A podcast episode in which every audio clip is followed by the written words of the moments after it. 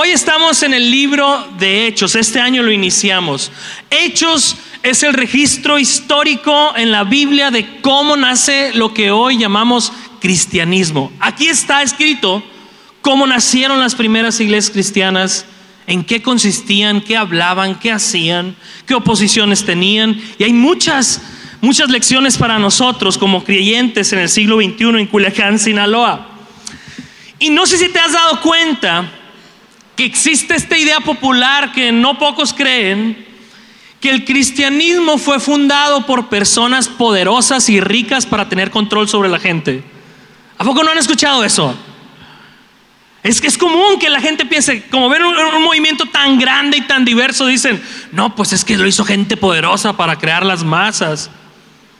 Y, y no se niega que gente con la bandera del cristianismo ha hecho cosas perversas, pero cuando leemos hechos, nos damos cuenta que es porque han distorsionado lo que la Biblia enseña de lo que es el cristianismo. Y hoy vamos a ver que ese mito popular es mentira. Y vamos a encontrar lecciones valiosas en el camino. El tema de hoy es este, hombres sin letras. Y vaya conmigo a su Biblia, Hechos 4, versos 13, 22. Vaya sacando su Biblia. El día de hoy no lo vamos a leer toda la porción al inicio, es un poquito extensa y traigo mucho que decir. Entonces solamente abre tu Biblia y vamos a orar juntos, tenla presente porque vamos a ir avanzando verso por verso. Si no traes Biblia, no te preocupes, también vamos a poner los textos en pantalla. Pero dicho, hecho, dicho eso, vamos a orar. Señor, de nuevo orando, de nuevo pidiendo, de nuevo ante tu presencia, Señor, clamándote que nos hables, que seas con nosotros en este precioso tiempo, Señor. Oramos porque reconocemos que te necesitamos. No están aquí mis hermanos porque yo sea un gran conferencista, una persona con grande oratoria. No estoy aquí yo creyendo que puedo cambiar a la gente con mis palabras. Estoy aquí porque confío en que tú prometiste que tu palabra nunca vuelve vacía. Confío en que tú dijiste que tu palabra nos santifica, nos purifica, nos hace como tú quieres hacernos y que es útil para hacernos perfectos en ti, Señor. Que mientras hablemos esta mañana de tu palabra, tu Espíritu Santo obra en nosotros. Te pido que las distracciones de nuestra mente, las preocupaciones de la casa, del trabajo, de los conflictos, se queden por este momento en un lado y que podamos poner nuestra mente en lo que tú vas a hablarnos. En tu precioso nombre, Jesús. Amén. Amén. Muy bien. Muchos de ustedes no han venido a esta serie, entonces tengo que darles un breve repasón, un breve contexto de dónde vamos a tomar los primeros versos que vamos a leer hoy. Vamos en el capítulo 4 de Hechos y hemos visto en los capítulos anteriores que las primeras iglesias o comunidades cristianas se crearon en la ciudad de Jerusalén, que es la capital de la nación de Israel donde en aquel entonces dominaba una religión llamada judaísmo. Era la religión oficial de Israel. Esta religión estaba basada solo en las enseñanzas de lo que hoy llamamos hoy Antiguo Testamento en la Biblia. Solo el Antiguo Testamento. El judaísmo y el cristianismo entraron en conflicto porque los cristianos empezaron a afirmar que Jesús era el Salvador prometido por Dios en el Antiguo Testamento. Y los judíos, el judaísmo, los líderes de ellos, negaron esto. Ese conflicto sigue hasta hoy. El judaísmo no ha aceptado que Jesús es el Mesías y los cristianos dicen, sí, Jesús es el Mesías, el Salvador. Pero en aquel entonces esto no se quedó como una mera diferencia de palabras. Los líderes del judaísmo trataron de detener al cristianismo. Es la primera persecución que va a enfrentar la iglesia cristiana. Y, lo hicieron no solo con palabras, lo hicieron a punta de muerte y persecución y de torturas. Y en los versos que vamos a ver hoy, estaremos viendo cómo es que inicia esta persecución del, judaísmo al cristianismo. Y la escena que vamos a empezar a leer, déjame contarte qué está sucediendo. Pedro y Juan, apóstoles de Jesús, unos dos de los doce, están en la entrada del templo judío, oraron por una persona incapacitada parapléjica o inválida desde que tenía 40 años y se paraba a la entrada del templo, todos lo conocían como alguien parapléjico. Y en el nombre de Jesús esa persona se levanta y empieza a correr y a gritar. Entonces todos se escandalizan y están asombrados. Pero Pedro y Juan aprovechan el tumulto para empezar a predicarles y a enseñarles a la gente que no se trataba solo de un milagro, sino se trataba de lo que Jesús estaba y seguía haciendo, lo que había hecho y lo que seguía haciendo entre ellos a través de su espíritu. Entonces los líderes del judaísmo que estaban en el templo no les gustó. Y lo que hicieron fue que agarraron a Pedro y a Juan y los meten a una cárcel. Los meten a una cárcel. Pasan una noche en esa cárcel y al día siguiente los líderes del judaísmo que tenían un concilio de aproximadamente 71 personas que se llamaba el Sanedrín. ¿Has escuchado ese, término? El Sanedrín es el concilio de los líderes del judaísmo del primer siglo. Y ellos tuvieron una audiencia con Pedro y con Juan, en donde al cuestionarlos, Pedro y Juan en la discusión, con fuerte convicción y con argumentos bíblicos muy sólidos, se mantienen firmes en defender que Jesús es el Salvador prometido en el Antiguo Testamento. Y lo que vamos a ver hoy es cómo respondieron estos líderes del judaísmo a lo que Pedro y, Can y Juan acaban de afirmar. Ya se está larga la introducción, ¿verdad? Pero es, como un tráiler, ¿no? Como estás viendo una serie. Ahí va la otra temporada, aquí viene. Y con eso en mente leamos el primer verso de hoy. Dice el verso 13. Los miembros del concilio Sanedrín al ver la confianza de Pedro y de Juan, dándose cuenta que eran hombres sin letras y sin preparación, se maravillaban y reconocían que ellos habían estado con Jesús. Y la pregunta que nos tenemos que hacer es, ¿por qué Pedro y Juan eran considerados por este concilio como hombres sin letras y sin preparación? Hoy traigo un montón de datos así de historia, hermanos, pero no son para que te hagas cabezón y nerd. Es para que entendiendo esto puedas ver la magnitud de lo que está sucediendo. ¿Por qué estos hombres, al ser vistos por este concilio, decían, ¿quiénes son ellos? No, no tienen letras ni preparación. Te explico un poquito. En aquel tiempo en Israel, cualquier persona que se iba a dedicar a hablar de Dios y de su palabra, tenía que pasar primero por la educación rabínica, le llamaban. Esto quiere decir que desde muy pequeño tenías que asistir a una sinagoga de manera diaria para ser educado por un rabino experimentado. Y no era poca cosa llegar a ser un rabino. Ahorita voy a hablar más de eso. Pero el asunto aquí es que Pedro y Juan no fueron parte del sistema rabínico de enseñanza de Israel. Ellos eran gente convencional y eran gente de escasos recursos sin acceso a ese tipo de educación que costaba. Ellos eran pescadores, un oficio muy humilde del tiempo, y además eran de Galilea, un pueblo polvoroso, como decir, ah, no voy a decir nada porque luego se me ofenden, ¿verdad? Pero ustedes lo pensaron, de ese pueblo que pensaron. Eran así, de un pueblo polvoroso. Y esta es la razón por la cual fueron considerados por estos líderes religiosos del Sanedrín como gente sin letras, sin preparación, sin autoridad según ellos para enseñar sobre Dios y su escritura. Ahora, quiero que notemos algo intencional aquí en la pluma de Lucas, inspirado por Dios, de esas cosas que muestran que Lucas está inspirado por Dios. Si tú quisieras crear el movimiento más grande en todas las eras humanas, ¿a qué tipo de personas pusieras como los fundadores de este movimiento?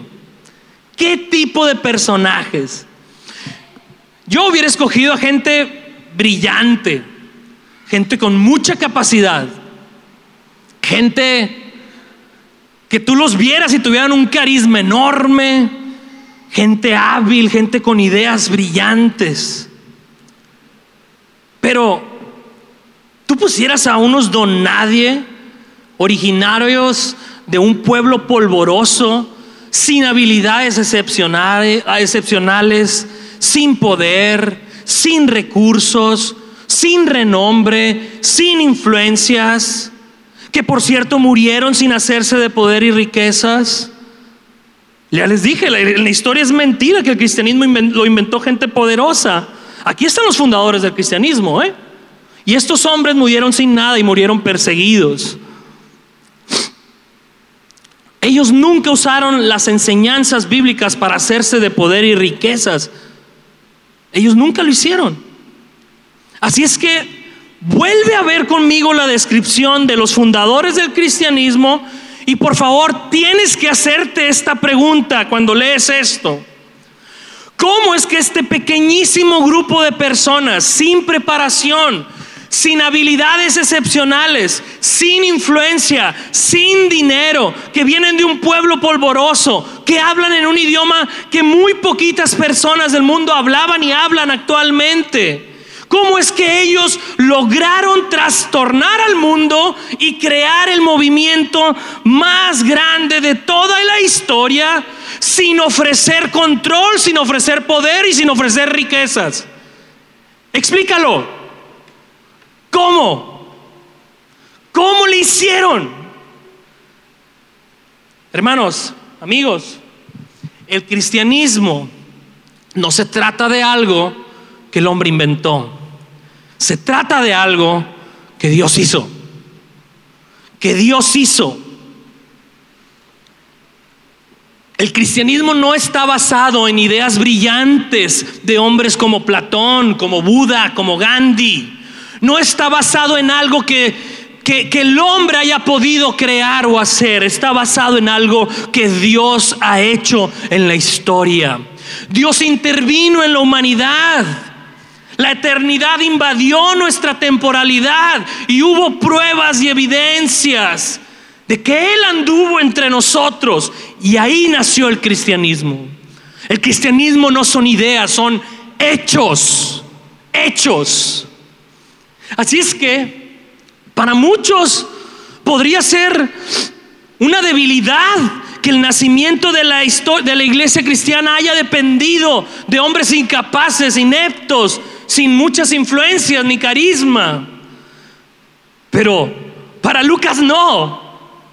Para él mostrarnos lo poco preparados que estaban los fundadores del cristianismo, nos muestra que el cristianismo es algo genuino hecho por Dios y no por el hombre. Entonces es lo primero que quiero que veas aquí con la ignorancia de estos hombres. Pero hay otra cosa que creo que Lucas nos cuenta que es bien importante. Vean lo que estos discípulos de Jesús sin letras ni preparación producen en la élite intelectual de su época. Lucas nos dice que ellos, al ver la confianza de Pedro y de Juan, se maravillaban. Se maravillaban. Se maravillaban porque Pedro y Juan, aunque no tenían preparación, pues estaban hablando como gente muy preparada en su discusión. Y se manejaban con confianza y con autoridad divina. Y ellos se preguntan, ¿de dónde salieron estos? Nunca estuvieron en nuestras escuelas, nunca los adestramos y hasta donde entiendo es, gente lacra de Galilea. Y hasta donde entiendo son pescadores. Ni siquiera tienen tiempo para leer. No sé si todos saben leer. ¿De dónde salieron? Tú te tienes que hacer la pregunta conmigo. ¿Cómo es que estos dos pescadores galileos, sin letras y sin preparación, están logrando impresionar a la élite más preparada de este país. ¿Cómo está sucediendo eso? Vean cómo responde Lucas a esa pregunta. Los identificaron como hombres que habían estado con Jesús. Ahí está la respuesta. Si recuerdan, Jesús tampoco fue instruido en el sistema rabínico de Israel. Él siendo Dios no los necesitó. Pero cuando estos mismos intelectuales del Sanedrín escucharon predicar y enseñar a Jesús, Juan 7:15 nos muestra que estos hombres se preguntaban lo mismo y decían estas palabras en Juan 7. ¿Cómo adquirió este tanto conocimiento sin haber estudiado? Ya había pasado con Jesús también. La razón entonces por las que Pedro y Juan hombres sin letras ni preparación formal, ahora están hablando con preparación, con conocimiento y con autoridad, es porque ellos habían sido instruidos por Jesús. Si recuerdan los que han leído los evangelios o han estado aquí cuando hemos predicado, que los discípulos de Jesús le llamaban a Jesús rabí o maestro, ¿sí lo han leído? Así se referían Jesús a sus discípulos, rabí o maestro. Jesús nunca asistió a una escuela rabínica, sin embargo fue llamado rabino por estos hombres, hombres humildes. Y eso es muy relevante, muy, pero muy relevante. Te voy a dar un montón de datos de historia otra vez, pero te prometo que va a tener su recompensa. Pero ponme atención, por favor. Necesito contarles un poco más de cómo los rabinos judíos se hacían de discípulos en este tiempo. Déjenme agarrar aire. En aquel tiempo, ser un rabino era considerado como el oficio de reconocimiento más alto y de renombre en Israel. No había oficio que mereciera más honra y honor que ser un rabino ahí. Pero si tú querías ser rabino, tenías que asistir a una escuela rabínica y estas escuelas eran muy caras, eran accesibles solo para adinerados. Eso quiere decir que si tú eras un niño humilde, como Pedro y Juan, que eran pescadores, tú solo verías pasar a otros niños yendo a la escuela con los rabinos, resignándote a que tú no pertenecías a ese grupo de personas privilegiadas. No es para mí, yo soy hijo de un pescador. Nunca puedo acceder a eso. Pero si tú eras hijo de alguien con dinero, tampoco significaba que podías llegar a ser rabino solo por poder pagar clases con un rabino. Los rabinos tenían un sistema súper riguroso para filtrar a todos aquellos que no estaban aptos para el puesto de rabino, según ellos.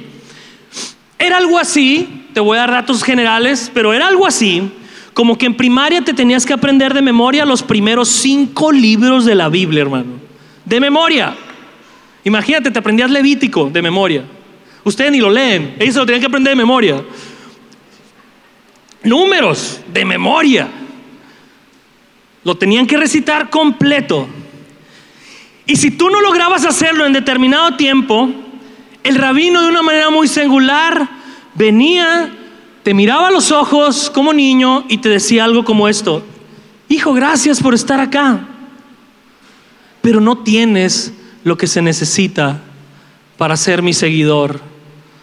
Vuelve a tu casa y sea un buen carpintero, por ejemplo. Vuelve a tu casa, es vuelve al oficio de tus padres. En aquel entonces las casas adquirían un oficio como familia. Vuelve a tu casa y sé buen pescador. Vuelve a tu casa y sé buen agricultor. Sé un buen carpintero lo que resta de tu vida.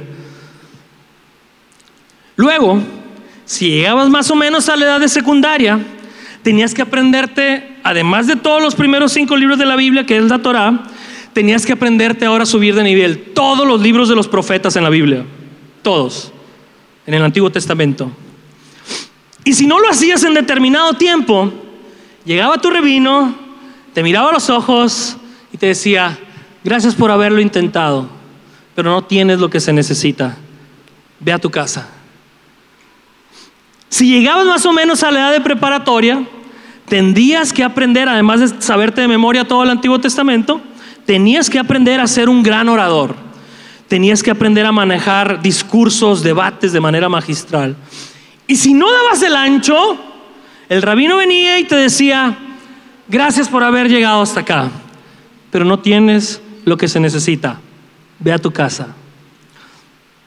Y si tú llegabas a una edad más adulta y ya habías demostrado tener gran habilidad para memorizar la escritura, eras un gran orador, discutías bien, hacías pensar a los demás, si tenías esto, todavía no lo habías armado. El rabino tenía que observar si tú tenías algo que los estudiosos dicen que en hebreo se le pronunciaba shmika. Shmika. No le pongan así a sus hijos ni a sus perritos, pero se llamaba shmika. ¿Qué era el shmika para ellos en hebreo? Era un tipo de chispa divina, una autoridad y confianza inexplicable, una unción especial de parte de Dios. Si el rabino observaba que tú tenías conocimiento, oratoria, pero no tenías esmica, entonces venía, te miraba a los ojos, ya eras un adulto, ya le habías invertido aproximadamente 20 años a esto, te miraba a los ojos y te decía, gracias por haber dedicado gran parte de tu vida en esto, pero no tienes lo que se necesita. Ve a tu casa. Después de todos estos filtros y de muchas décadas, si tú habías logrado pasar por todos ellos, reunías todas estas cualidades, memorizabas, te sabías la Biblia al derecho, hacías discursos, debatías y aparte tenías ese chispa divina, ese shmika. Tu rabino se iba a acercar a ti y de una manera muy célebre y solemne te miraría a los ojos y usaría esta frase que creo que les va a sonar muy familiar. Te diría, ven y sígueme.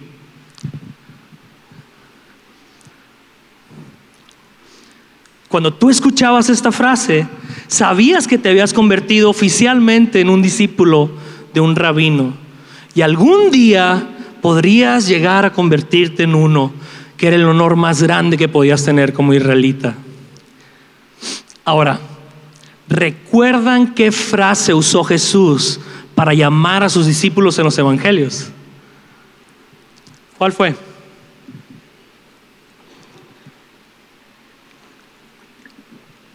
Ven y sígueme.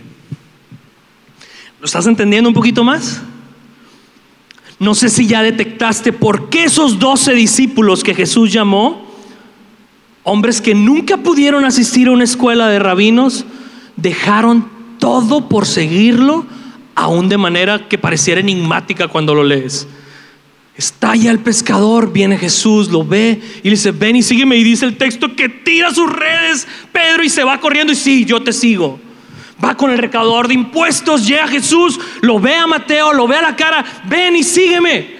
¿Y qué hace Mateo? Deja todo y se va. ¿Lo estás entendiendo por qué pasaba eso?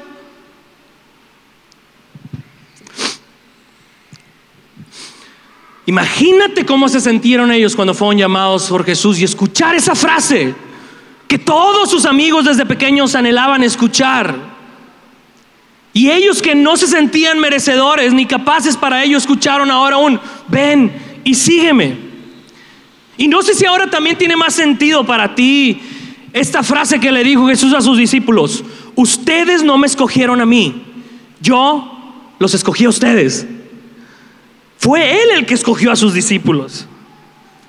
¿Y por qué te estoy contando todo esto? ¿Por qué te estoy contando todo esto? Voltea a ver de nuevo a Pedro y a Juan aquí, junto con los miembros del Sanedrín.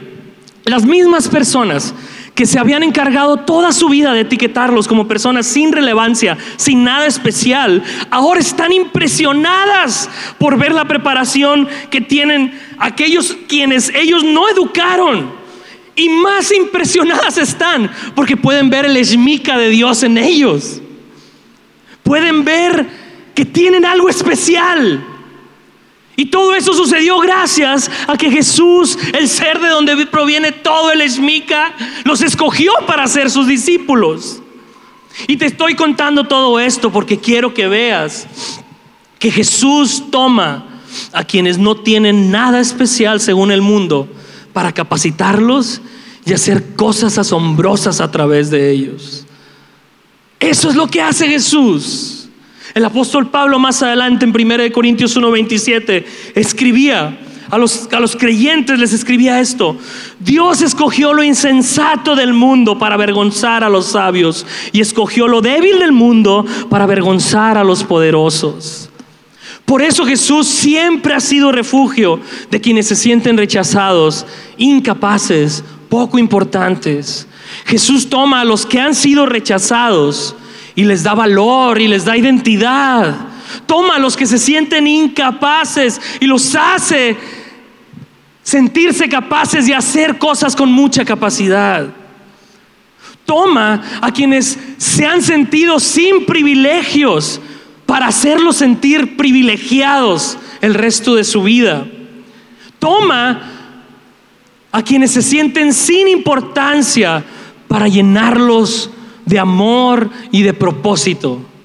Eso es lo que hace Jesús y eso es lo que creo que podemos ver en esta pequeña pero gran escena con los apóstoles. Tenían años que habían dicho sí a Jesús cuando los invitó a seguirlos y ahora estamos viendo que su vida ha sido otra cosa muy diferente. Dicho eso, que nos va a servir para lo que viene, pero vamos ahora a ver cómo reaccionaron los líderes ante este conflicto. Sí, están maravillados, están preguntándose, están deduciendo, pero ¿qué decisiones van a tomar con la situación que tienen enfrente? Y voy a leer un verso largo. Dice del verso 14 al 18. Pero dado que podían ver allí de pie entre ellos al hombre que había sido sanado, no hubo nada que el concilio pudiera decir Así que les ordenaron a Pedro y a Juan que salieran de la casa del concilio y consultaron entre ellos, ¿qué debemos hacer con estos hombres? Se preguntaban unos a otros. No podemos negar que han hecho una señal milagrosa y todos en Jerusalén ya lo saben. Pero para evitar que sigan divulgando su propaganda aún más, tenemos que advertirles que no vuelvan a hablar con nadie en el nombre de Jesús. Así que llamaron nuevamente a los apóstoles y les ordenaron que nunca más hablaran ni enseñaran en el nombre de Jesús. Analicemos por qué estos líderes están en una situación tensa aquí. Lo voy a tratar de resumir rápido. Los discípulos no habían quebrantado ninguna ley judía al curar al cojo. El concilio entonces no tenía con qué condenarlos. Además, este milagro los había hecho populares entre la gente del pueblo, eran héroes del pueblo en este momento. Si los castigaban, si decidían castigarlos, ellos sabían que la gente se les podía echar encima. Pero si los dejaban en libertad, ellos tenían temor de que ellos de que los discípulos siguieran propagando el mensaje sobre Jesús, algo que tampoco querían. No querían que se predicara de Jesús. Su plan entonces fue, no los vamos a castigar, pero vamos a prohibirles que sigan hablando de Jesús, creyendo que con la autoridad que tenían podían amedrentar a Pedro y a Juan. ¿Cómo van a reaccionar Pedro y Juan a esta conclusión que está llegando el concilio? Vamos adelante, a los versos 19 y 20.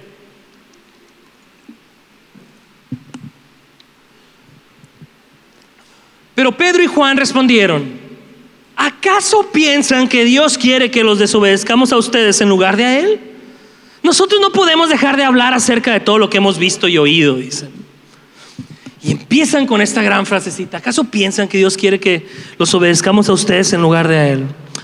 Lo primero que quiero que te des cuenta es que estos discípulos se están pareciendo a Jesús cuando son abordados por este mismo concilio. ¿Recuerdas que Jesús respondía con preguntas? Aquí los tienes. Se están pareciendo a Jesús. Y notemos también cómo Pedro y Juan están determinados a desobedecer la orden de estos líderes religiosos porque tienen esta fuerte convicción. Es necesario obedecer a Dios antes que, los, que a los hombres. Para ellos, si obedecían a estos hombres, desobedecían a Dios, porque ellos habían recibido de Jesús, quien es Dios encarnado para ellos, la orden de hablar el Evangelio a toda criatura, la orden de hacer discípulos en todas las naciones, la orden de ser testigos de lo que Jesús hizo y dijo desde Jerusalén hasta los confines de la tierra. Ese era el mandato que ellos tenían de Jesús. Y para ellos había una autoridad más alta que cualquier autoridad, incluida la autoridad de los más grandes líderes religiosos de Israel. La gente a la que todos se le cuadraban decían, hay una autoridad más grande que ustedes. Esa autoridad es la autoridad de Dios. Y así deberíamos de vivir nosotros también sabiendo que hay una ley sobre todas las leyes, una autoridad sobre todas las autoridades. A los cristianos se nos ordena en primera de Pedro 2:13, curiosamente es Pedro quien escribió esto, dice, "Sométanse por amor a Cristo a toda institución humana, ya sea un rey como a los que estén en autoridad humana." Eh, Pedro escribe eso. Pero este texto y otros en la Biblia nos muestran que hay una excepción para ese mandato. La excepción es cuando la orden de cualquier autoridad humana contradice o nos llama a desobedecer a Dios. Cuando sucede eso con una ley terrenal, no solamente podemos desobedecerla, debemos desobedecerla. No es opción para el cristiano. Cuando alguien contradice la ley superior, no le hago caso. Una vez escuché a alguien dar este tip para leer la Biblia. Dice, decía esta persona, cuando veas en la Biblia una orden o una reflexión en cuanto a cómo se debería actuar en ciertas circunstancias, está escrito ahí no solo para que te des cuenta de lo que deberíamos de hacer, sino para que nos demos cuenta que nosotros tendemos a hacer lo contrario a lo que dice ahí que debemos hacer. Por ejemplo, en la Biblia hay órdenes como no mientas. ¿Por qué crees? Porque tenemos la tendencia a mentir. O como no cometas inmoralidad sexual. O como no te emborraches. O como no hables de manera vulgar. Etcétera. Y está ahí porque nuestra tendencia es precisamente hacer esas cosas, ¿no? Como cuando vas a, a, una alberca y ponen a un niño y dice no correr. ¿Por qué crees que está ahí? Porque al niño o al adulto niño le van a dar ganas de correr. Así es la Biblia. Está llena de esas instrucciones. Pero tienes que verte a ti en ellas también. Tenemos que vernos en ellas. Están ahí porque nuestra tendencia es hacer eso. Ahora, ¿por qué creen que en la Biblia se nos enseña que es necesario obedecer a Dios antes que a los hombres? La respuesta es porque nuestra, nuestra tendencia siempre va a ser a agradar primero a los hombres antes que a Dios. Esa es la verdad. Porque agradar a Dios muchas veces nos va a poner en aprietos, como a Pedro y como a Juan. Agradar a Dios antes que a los hombres puede hacer que te persigan, como los lugares donde actualmente está prohibido el cristianismo, donde tenemos hermanos que trafican Biblias, que son ilegales y las trafican, y donde hacen reuniones secretas. Eso es, algo como obvio de ver, pero ¿sabes qué? También agradar a Dios antes que a los hombres puede hacer que la gente se burle de ti y puede hacer que la gente te desprecie. ¿Les ha pasado? Tengo unos vecinos, yo hermanos que Estoy bromeando porque tienen unos seis aquí, pero a veces la gente te puede despreciar por seguir tus convicciones de agradar a Dios. También obedecer a Dios antes que a los hombres muchas veces te va a requerir negarte a hacer algo que todos hacen y deseas hacer. Si tienes esa convicción. Obedecer a Dios antes que a los hombres simplemente va a estorbar tu comodidad en este mundo pasajero. Y nadie quiere eso, ¿verdad? Nadie quiere eso. Así es que si tú te dispones a vivir para agradar a Dios antes que a los hombres, debes prepararte para pagar un precio. Podemos ver eso aquí. Debes prepararte. Pero ¿saben qué? Está bien. Pedro y Juan nos muestran que ellos prefieren pagar el precio de desobedecer a estos hombres que pagar el precio de desobedecer a Dios. Les están diciendo en su cara, preferimos desobedecerlos a ustedes que desobedecer a Dios. Eso es lo que está pasando. Déjame contarte un relato para que entendamos mejor qué, qué está sucediendo aquí.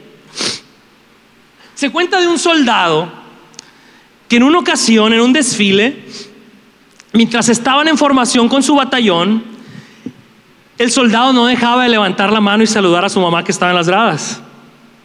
¿Algunos de ustedes han sido soldados? ¿No?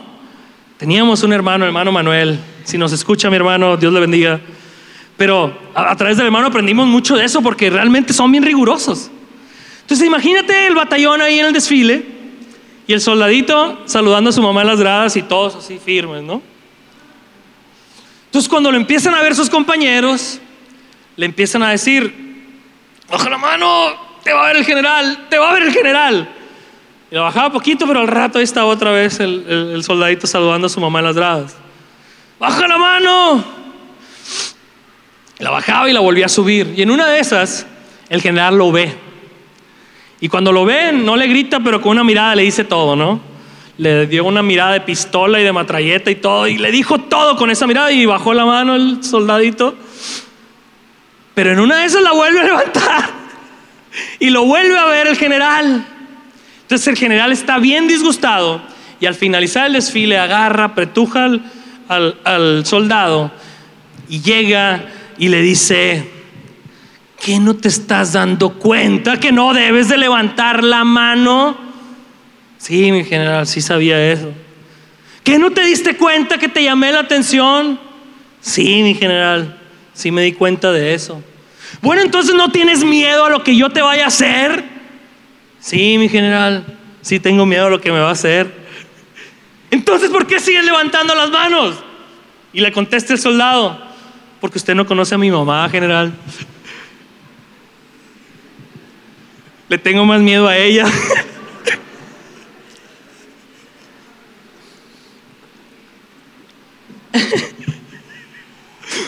hermanos, hermanos, nos conviene vivir para agradar a Dios antes que a los hombres. Nos conviene.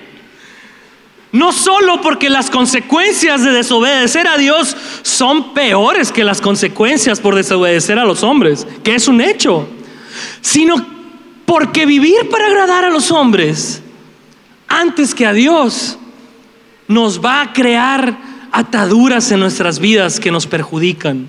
No solo por ese temor, también por beneficio propio.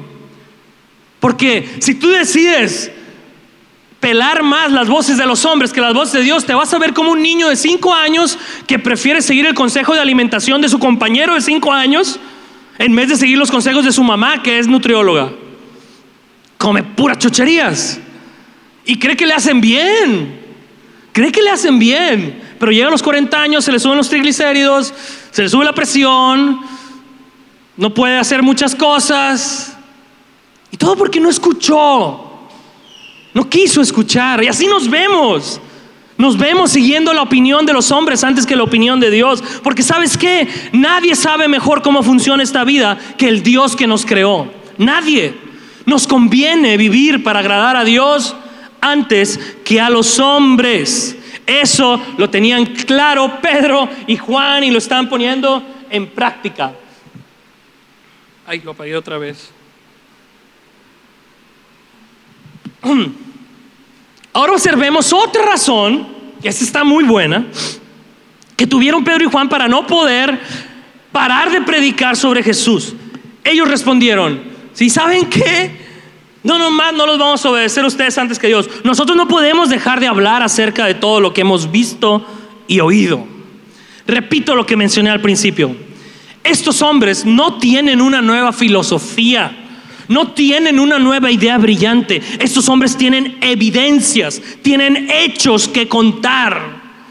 Pero observemos también que ellos no solo estaban impedidos a dejar de predicar porque tenían la orden de, no, de hacerlo. Ellos habían experimentado cosas personales con Jesús que les era imposible callarlas. Imposible. Y la pregunta que nos tenemos que hacer tú y yo cuando leemos el texto este es, tenemos nosotros experiencias personales con Jesús que simplemente es imposible que las callemos. ¿Tenemos eso con Él? ¿Tenemos eso? Te cuento otra cosa. Juan Bunyan, ¿lo conocen ustedes? Juan Bunyan fue un predicador y escritor del siglo XVII, cristiano. Él escribió el libro cristiano más leído de todos los tiempos después de la Biblia. El libro se llama El progreso del peregrino. ¿Lo han escuchado? Se lo recomiendo. Es una historia y una alegoría de la vida cristiana, escrita en este siglo en, Inglaterra. Les recomiendo ese libro. Este hombre tenía un hijo ciego y en aquel tiempo, y por él, él se dedicaba a pastorear y a predicar, eso le complicó mucho la vida a él y a su esposa tener este hijito ciego. Y se cuenta que en una ocasión lo encerraron en la cárcel por predicar de la Biblia, lo cual hizo que el sostén de su esposa y de su hijo se complicara. Y pasaron los días y en medio del encarcelamiento los jueces le mandaron decir a Bunyan, Bunyan, te vamos a dejar salir, pero solo si prometes que no vas a volver a predicar. Y ahí vienen que respondió Bunyan. Él no respondió algo como, sí, estoy de acuerdo, me estoy dando cuenta que predicar es algo malo, solo me ha traído dificultades y ahora que dejo a mi esposa y a mi hijo solos que batallan para comer, sí, yo creo que a Dios no le va a desagradar la idea que, que yo deje de predicar su palabra. No, Bunyan no respondió eso. Bunyan respondió, y está escrito, se grabaron sus palabras por escrito. Si me dejan salir de la cárcel hoy, predicaré de nuevo mañana por la gracia de Dios.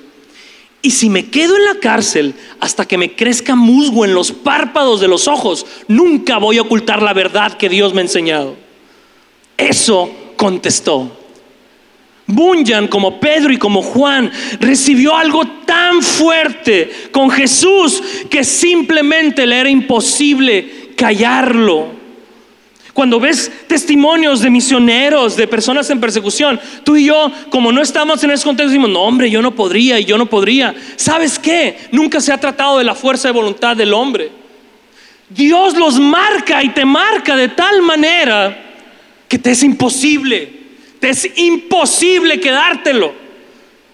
Te es imposible, estás marcado. ¿Tienes algo así con Jesús? ¿Tienes algo así? que te es imposible callarlo donde Él te ponga. Ese es el tipo de convicción que Jesús quiere crear en los que le siguen. Él quiere ser más que un tema de estudio para ti. Quiere ser más que reuniones los domingos por la mañana. Quiere más ser más que frasecitas como gracias a Dios y si Dios quiere. Quiere ser más que un ser distante al que acudes solo cuando te va mal. Quiere ser más que una religión para ti. Quiere ser más que alguien secundario en tu vida. Jesús quiere que le conozcas de manera tan fuerte y tan personal que simplemente te resulte imposible callar de Él todos los días de tu vida. Eso es lo que Él quiere para ti. Que cuando alguien te diga es que Él no existe, tú digas,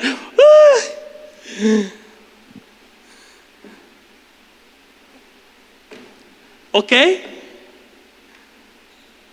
Y así como estos hombres que habían experimentado algo tan fuerte y tan real con Jesús, que estaban dispuestos a arriesgar todo en la vida por Él, Así Jesús se ha seguido manifestando después de ellos a todas las miles y generaciones de cristianos, incluidos muchos de los que estamos acá. Eso es lo que desea Jesús en ti, que tengas esa experiencia con Él. Y eso es lo que deseamos acá también.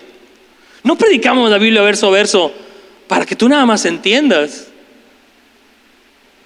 No queremos ser una iglesia que se fundamente en lo que enseña solo la Biblia. Solo para que digamos, ah, es que yo entiendo más que aquellos otros o que estos otros. Oh, yo, yo leo mucho. No. Si no nos está llevando esto a un encuentro con el Jesús del que predicamos, no tenemos nada. No tenemos nada. Creo que Hechos constantemente nos está mostrando eso. Eso es lo que Jesús quiere hacer en ti y en mí. Los apóstoles entonces aquí están pidiéndole a estos líderes que reconsideren si Dios estaría de acuerdo con ellos en prohibir que se hable de Jesús, porque es un hecho que ellos no van a parar. Y es una confrontación directa, porque es como si le estuvieran diciendo a este concilio, ustedes no están de parte del Dios que dicen representar en esto, están en contra de Él, están en contra del Dios del Antiguo Testamento y de todos sus propósitos para este mundo. ¿Cómo van a responder estos hombres del Sanedrín a esta confrontación? ¿Cómo van a responder a estos hombres sin letras, pero con la autoridad divina, con Jesús en ellos? ¿Cómo van a responder? ¿Se van a ablandar y van a ceder con Jesús o se van a endurecer? ¿Ya te sabes la historia? ¿Qué crees que va a pasar? Vamos a verlo en el último verso de hoy. Versos 21 y 22. Entonces el concilio los amenazó aún más. Pero finalmente los dejaron ir porque no sabían cómo castigarlos sin desatar un disturbio.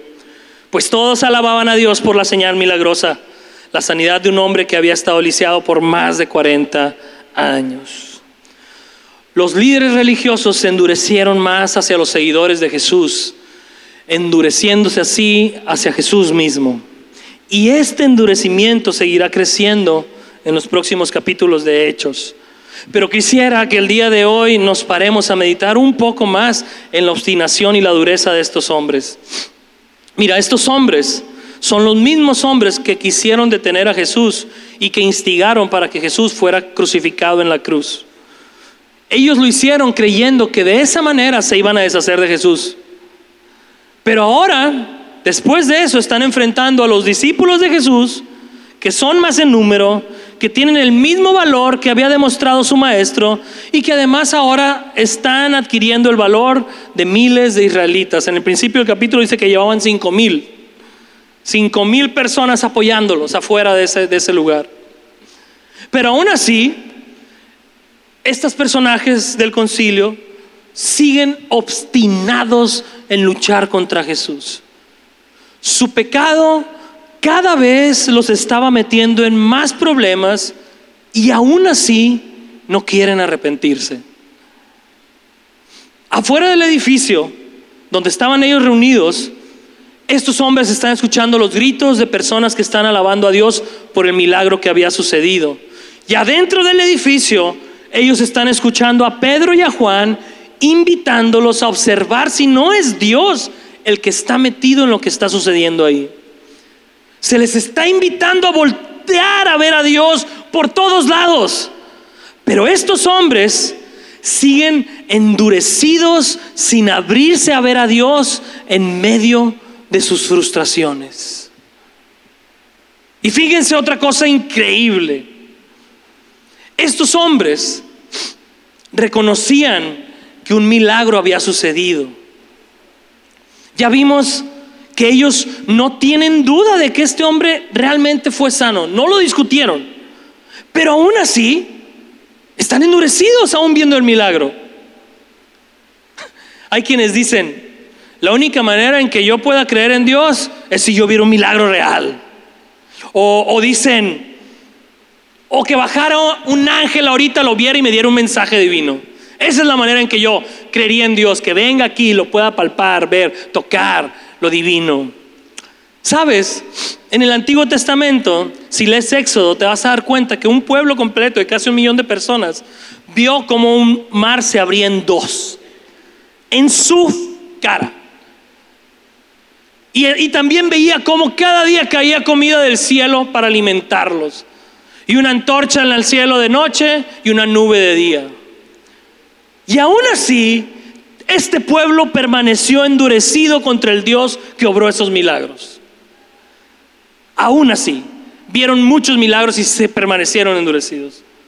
En Jesús, Dios bajó del cielo, anduvo entre nosotros, habló en nuestro idioma y aún así lo crucificamos. En el texto de hoy, estos hombres vieron un milagro en su frente. Conocían a ese hombre por más de 40 años. Lo están viendo caminar, lo están viendo saltar.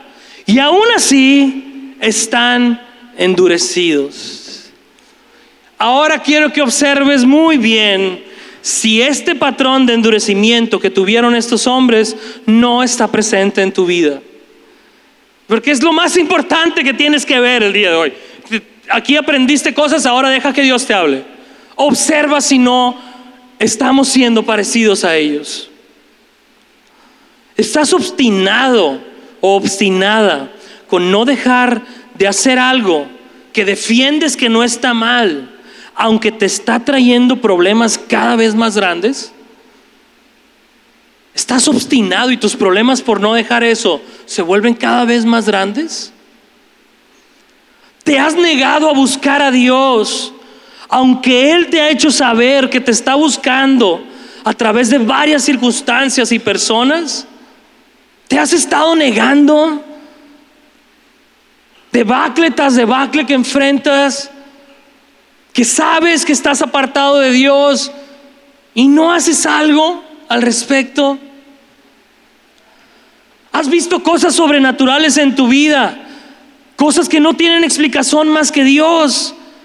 Y aún así sigues viviendo como si Él no existiera. ¿Estás endurecido con Dios como lo estuvieron aquellos hombres? ¿Estás ahí? Aquellos hombres, lo que les impedía ablandar su corazón a Dios y seguir a Jesús, era el temor a perder su prestigio.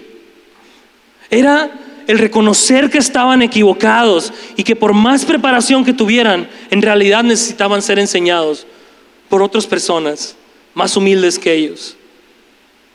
Tenían temor de perder su vida de privilegios y de comodidades.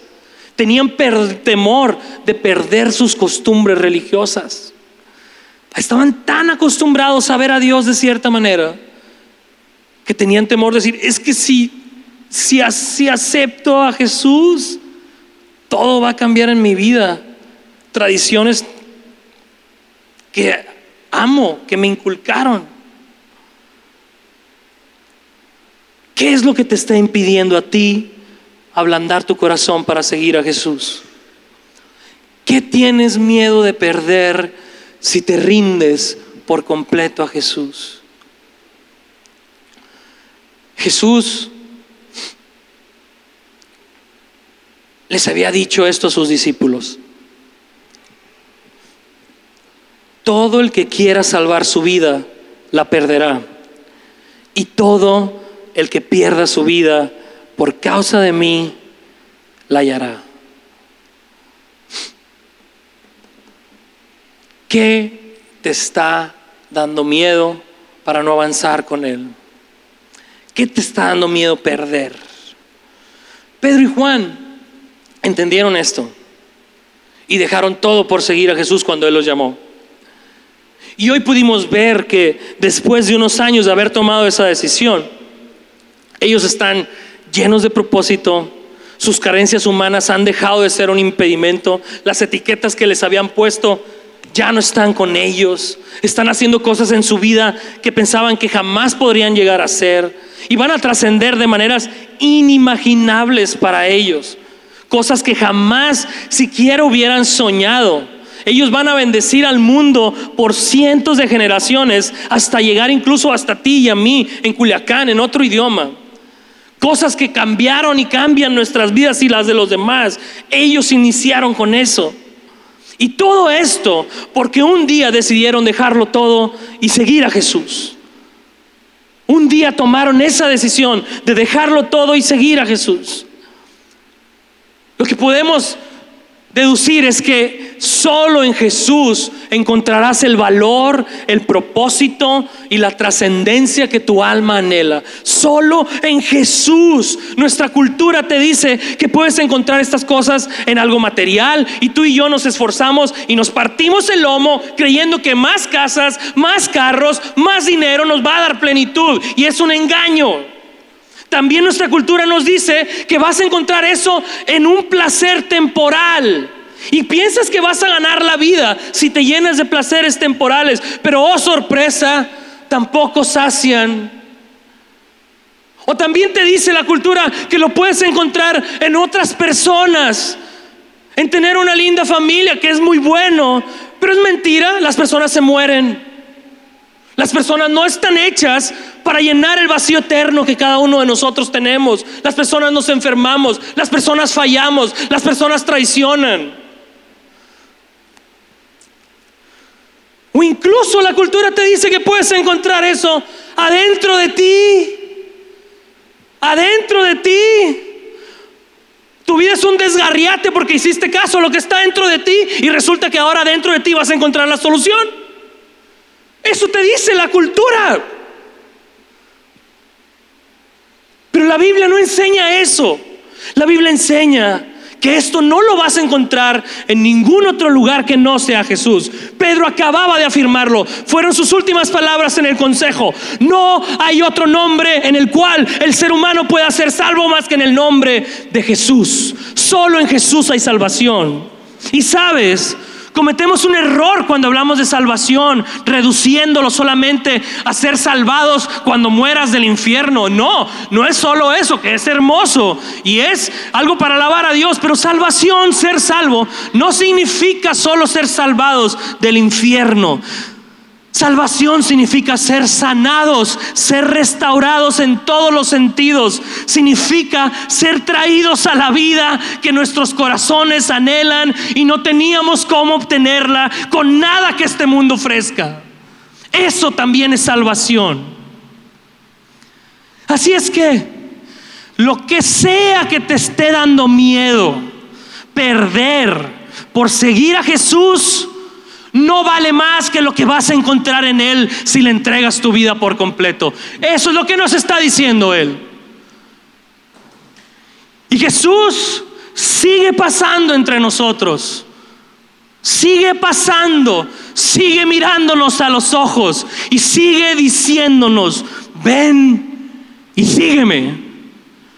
Ven y sígueme. Todo el que quiera salvar su vida, la perderá.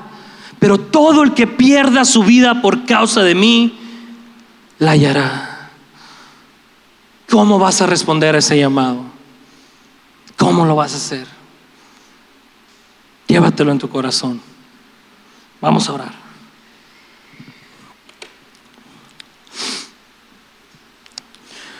Si nosotros, Señor, tuviéramos un atisbo, Señor, una pequeña probada de lo que estos hombres vieron y experimentaron cuando tú los dijiste, ven y sígueme, Señor. Te lo pido en tu precioso nombre, Jesús. Danos ojos para verte. Danos oídos para escuchar tu voz.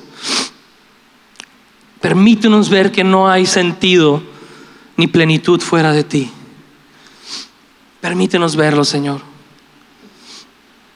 Te pido, Señor, por todas nuestras almas, Señor, que son frágiles, son débiles, porque esto no es una decisión de una sola vez en la vida. Cada día, cada día se toma la decisión de seguirte, Señor. Cada día, cada día hay una decisión de seguirte. Y cada día también a veces traicionamos eso, Señor. Permítenos, Señor, ser como estos hombres que en su incapacidad fueron capaces porque pasaron tiempo contigo, Señor.